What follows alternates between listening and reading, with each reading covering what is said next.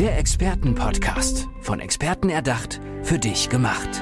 Experten aus nahezu allen Bereichen des Lebens geben wertvolle Tipps, Anregungen und ihr geheimes Know-how weiter.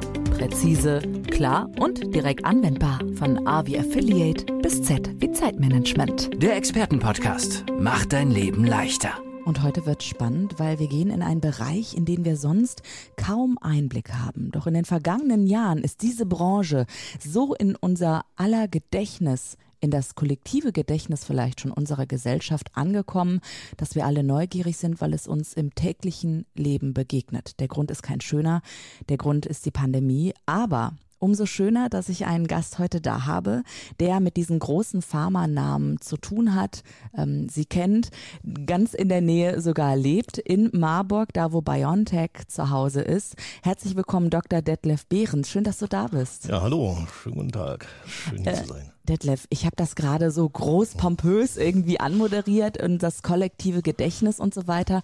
Erlebst du das auch im Moment, dass du äh, sagst, ja, Projekt- und Qualitätsmanagements oder auch unsere Projektaudits werden da ganz anders angefragt, auch von anderen Unternehmen vielleicht? Ja, absolut. Ähm, man traut sich ja kaum zu sagen, aber also wir sind mit unserem Unternehmen eben in, in Marburg ansässig. Wir, wir sind einer der Gewinner der Pandemie auch, weil wir in der Zeit nicht nur von BioNTech, sondern auch von anderen Firmen angefragt wurden. Ähm, also Gesundheitsprodukte, äh, Arzneimittel, insbesondere Impfstoffe werden äh, ja, mehr produziert, werden mehr angefragt. Damit sind die Firmen auch wieder mehr in Projekten drin, äh, insbesondere Investitionsprojekte, aber auch Entwicklungsprojekte.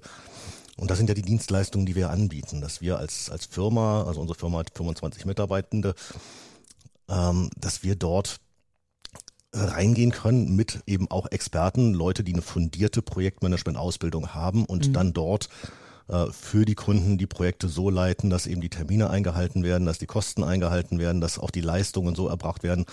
Und das war ja gerade in der Pandemie und gerade in der Impfstoffentwicklung für ja. Covid-19 äh, ein echter Erfolgsfaktor. Und das, was dort in Marburg gerade bei BioNTech gemacht wurde, ich glaube, da kann man sagen, da ist ja Medizingeschichte geschrieben worden, was dort in dieser kurzen Zeit dort mit, mit vereinten Kräften äh, auch mit äh, den Lieferanten und insbesondere auch mit der mit den Behörden, den Zulassungsbehörden, was da geschafft wurde, das war schon äh, äh, ja, aller, aller, ja, ja. aller Achtung. Ja. Jetzt haben wir natürlich alle die Nachrichten verfolgt und teilweise die Hände überm Kopf zusammengeschlagen, weil wir dachten, wie nicht geliefert, falsche Lagerung, wie auch immer. Sind das so Projekte, bei denen du aktiv bist, wo du sagst, ja, also Leute, hättet ihr es so gemacht, hätten wir da ganz andere Dinge er, erreichen können, sozusagen, wenn du da als Projektmanager mit im Team gewesen wärst? Also das konkret jetzt gerade nicht, aber mhm. ähm, das, was wir äh, gemacht haben, sind äh, in dem Fall mehr so Qualitätsmanagementprojekte. Also worauf müssen wir achten, auch jetzt schon achten, damit, äh, wenn es dann äh, zur Abnahme durch die Behörde kommt, dann auch äh, alle Unterlagen da sind, ähm, die Anlagen alle so funktionieren wie äh, wie geplant. Das bei Medikamenten dann? Bei Medikamenten, bei der Arzneimittelherstellung. Ähm, denn äh, es ist gerade im Pharmabereich sind die Anforderungen sehr, sehr hoch. Das ist ein hochregulierter Bereich. Äh, es gibt viele Gesetze und, und Richtlinien und Vorgaben, die dort einzuhalten sind. Und äh, da müssen auch, muss jede Anlage ähm, getestet werden, auch dokumentiert nachgewiesen werden, dass die Anlage das macht, äh, was ich von ihr erwarte. Also ganz einfaches Klar. Beispiel, ein, äh, ein Rührbehälter, wo also irgendeine Flüssigkeit drin, drin verrührt wird. Äh, da kann ich nicht einfach drauf vertrauen, wenn ich den Drehzahlregler auf 50 Umdrehungen pro Minute einstelle, dass das dann auch 50 sind. Nein, ich muss das auch nachmessen, muss einen Prüfplan dafür schreiben, muss nachmessen äh, und hinterher dokumentieren, dass das Ding auch wirklich 50 Umdrehungen pro Minute macht. Ja, vorher kann ich die Anlage dann auch nicht kommerziell in Betrieb nehmen. Weißt du, viele verteufeln ja die Bürokratie in Deutschland und genau diese Abnahmen und so weiter, aber das gerade rettet ja tatsächlich Leben. Also ja. du bist ja in einem Bereich tätig, wo du eine große Verantwortung dann im Endeffekt auch hast, um dieses QM-Qualitätsmanagement äh, ja alles sicherzustellen auch. Darf ich mal fragen, woher du deine Expertise hast? Also wie bist du in diese Branche so reingerutscht, sag ich mal? Ähm, also ursprünglich habe ich mal was Ingenieurwissenschaftliches studiert. Also ich bin, bin äh, studierter Verfahrenstechniker. Das hat erstmal nicht unbedingt was mit, mit Pharmaindustrie zu tun. Und dann war es mir ein Zufall, weil ich mit zwei Leuten in einer WG gewohnt habe, die beide Pharmazie studiert haben. Toll. Wo hast du studiert? Wo war das dann? Das war in Berlin. Ah, ähm, schön.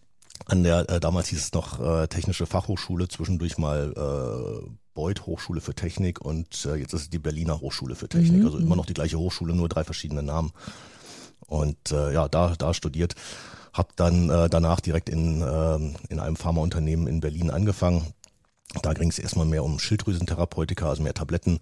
Äh, dann war ich bei einer anderen Firma, die hatten mehr ähm, äh, pflanzliche Arzneimittel, also Johanniskraut und Knoblauchprodukte.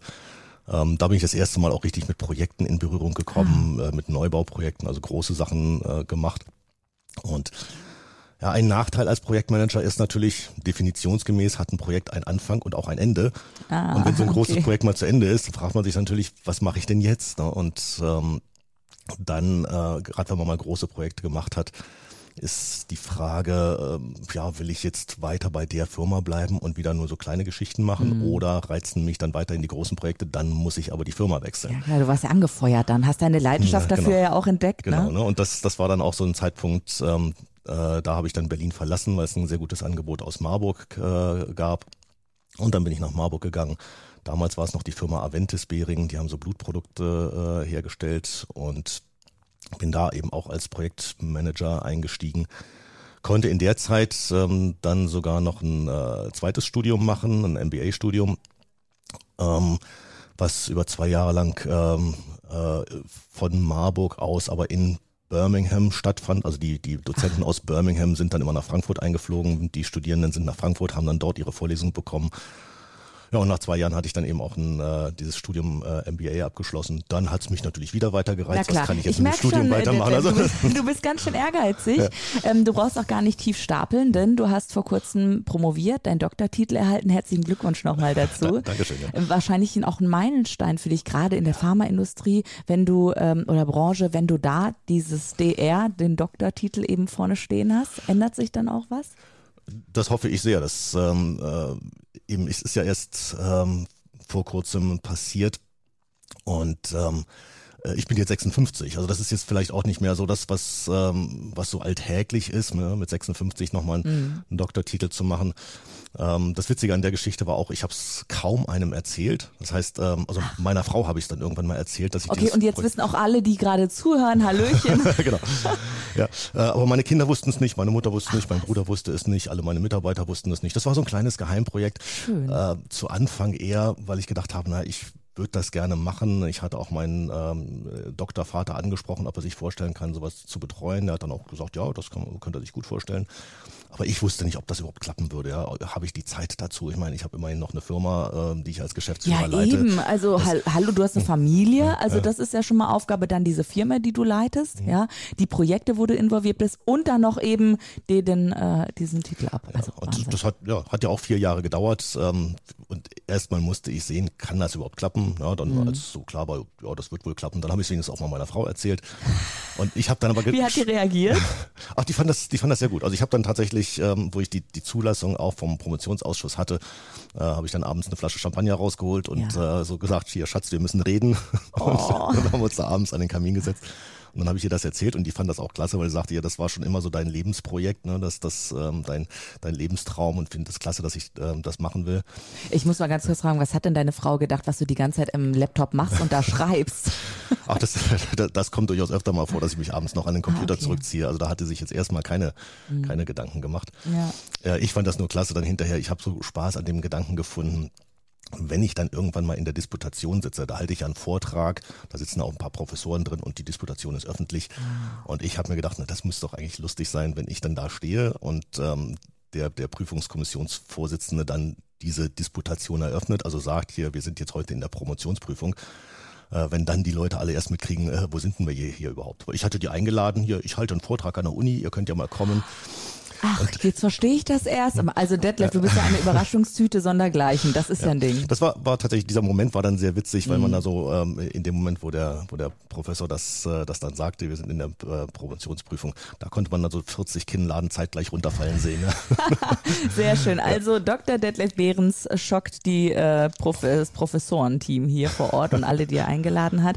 Ich würde gerne nochmal auf die Projektaudits mhm. zu sprechen kommen, mhm. weil das macht mich doch schon ganz schön neugierig.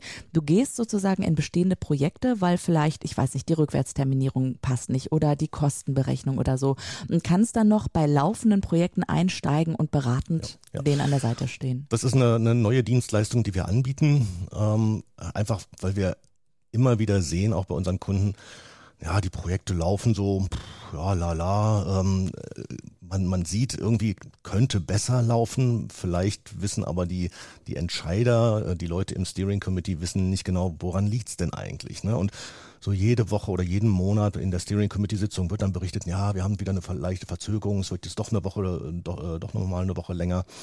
Und das und, kostet alles, ja. Und das kostet alles. Ne? Und, sind, und, und das ist das Angebot, was wir äh, machen, dass wir sagen, hier je nach Projektgröße gehen wir mit drei, vier, fünf äh, Experten da rein, schauen uns das Projekt an, gehen also wirklich ähm, in die Dokumente rein, schauen, ist alles da, was man braucht, wie laufen die Projektsitzungen, führen Interviews mit den, äh, mit den Projektbeteiligten, äh, ziehen uns dann wieder zurück, analysieren das Ganze und können dann dort auch ähm, äh, einen entsprechenden Bericht erstellen, wo wir sagen, hier, ähm, es wäre sinnvoll, wenn ihr eure Projektziele nochmal genauer definiert, wenn ihr die, die Arbeitspakete für die einzelnen Mitarbeiter sehr genau definiert, dass die auch wissen, was sie, äh, was sie äh, abliefern müssen, äh, dass man ähm, in den Projektsitzungen nicht nur die Arbeitspakete, die heute fällig sind, abfragt, sondern auch die, die in zwei Monaten oder in zwei Wochen oder zwei Monaten fällig sind, wenn ich denn entsprechende Vorlaufzeiten brauche, einfach um schon mal zu verhindern, dass äh, Dinge aus dem Ruder laufen und ich erst merke, wenn es zu spät ist. Mm, und das ist gerade für die für die äh, Pharmaunternehmen, bei denen ja häufig die Produkte einen so hohen Wert haben, dass die ähm, problemlos einen, einen Umsatz von einer Million pro Tag und mehr machen. Ja, wenn wenn man es dann schafft, aus einem Projektterminplan eine Woche rauszuholen oder auch zumindest ähm, keine weitere Verzögerung äh, mit, mit reinzukriegen, ja, wenn wir eine Woche rausholen, sind das fünf Millionen. Ja, so viel kosten wir jetzt nicht, wenn wir zu den Kunden gehen. Also von daher ist das. Da seid ihr ein Schnapper, sagen da wir sind wir dann so, echtes ja? Schnäppchen und ähm, ich denke, dass das lohnt sich auf jeden Fall für, für Unternehmen, äh, wenn die uns anfragen, weil wir finden immer Optimierungspotenzial Toll. in jedem Projekt und ähm, das ist schon, äh, denke ich, eine, eine gute Sache, wo mhm. eben auch die Pharmaunternehmen und übrigens auch, das haben wir noch gar nicht gesagt, Medizintechnik äh, gehört ja auch mit dazu. Also natürlich, ich wollte gerade, genau, ich wollte gerade fragen, weil das ist ja ein großer Bereich. Einmal Medikamente, aber natürlich auch die Menschen, die Prothesen vielleicht herstellen ja, ja. oder bestimmte, ich weiß nicht, du kennst dich da viel besser aus. Was, ist, was gibt es da so all? Ach, Medizinprodukte geht von, von äh, ich sag mal, es geht von bei Kondomen los. Also Kondome sind mhm. auch Medizinprodukte bis, bis hin zu eben Herzkathetern, äh, solche Sachen. Also alles, was äh, in irgendeiner Weise am Menschen angewendet wird, ähm, aber jetzt keine physiologische Wirkung hat. Also nicht wie ein mhm. Arzneimittel ähm, auf, auf, den Körper physiologisch wirkt, sondern eben einfach nur ein, ein Hilfsmittel darstellt. Ja. Aber die Regeln, die für die Herstellung von Medizinprodukten gelten, sind sehr, sehr ähnlich zu dem, was für, ja. für Pharmaprodukte gilt. Und also zum diese, Glück auch hoch. Ja, sehr, sehr, sehr hoch. Aber das ist ja auch der Vorteil. meine, wir haben in Deutschland ähm, faktisch keine Arzneimittelskandale, toi toi toi. Also die, die letzten sind sehr lange her, ähm, äh, weil eben die, die Anforderungen so hoch sind und die, äh, die Überwachung durch die Behörden auch sehr streng ist. Ähm, und letztendlich, natürlich hat ja auch jeder pharmazeutische Hersteller ein großes Interesse daran, dass seine Produkte wirksam und sicher sind, weil wenn, wenn da mal was schiefgehen sollte, äh, ist ja der Hersteller auch ähm, äh, sofort im, im äh, Fokus, im Blickpunkt äh, ja. und wird viel mit der Presse zu tun haben, was er ganz bestimmt nicht will. Die haben ja selber ein großes ja. Interesse da einfach. Ich finde die Presse jetzt ganz persönlich gar nicht so schlimm, also wir sind gar nicht so böse. ähm, Dr. Detlef Behrens, äh, ich würde dich auch noch mal gerne fragen, weil ich dich eben jetzt gerade schon mal hier im Podcast habe. Ähm, vielleicht darfst du drüber reden, vielleicht auch nicht. Gab es Momente, wo du in den Pharmaunternehmen saßt und die Hände über den Kopf zusammengeschlagen hast, es dir die Schuhe ausgezogen hat und du dachtest, es darf ja wohl gerade nicht wahr sein, was hier alles passiert? Ja. Ja, also, natürlich. Das ist ähm, das, das ja natürlich. Ja, äh, weil ich auch glaube, das ist ja geht, geht nicht nur mir so, es geht ähm, geht anderen Menschen im im Berufsleben auch so und äh, es gibt auch kein stressfreies Projekt. Es kommen immer mal stressige Phasen auf. Ähm, äh, ich habe mal einen, einen interessanten Moment gehabt, ähm, gerade bei einer Projektgenehmigung. Ähm, das war in Marburg. Wir haben lange darauf hingearbeitet, ein Projekt genehmigt zu bekommen.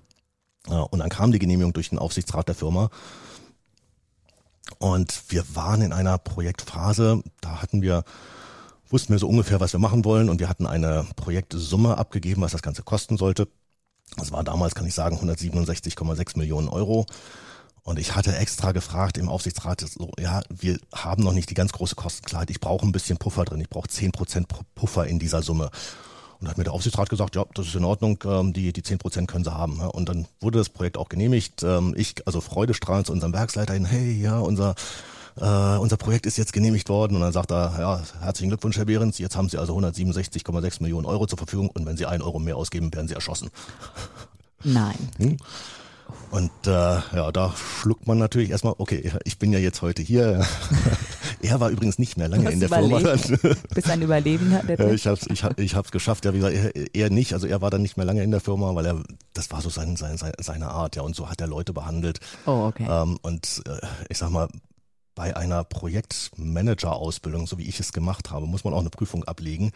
Und da kommt es insbesondere auf, äh, auf, dieses, äh, auf diese Soft Skills, auf dieses wertschätzende Umgang mit den Mitarbeitern.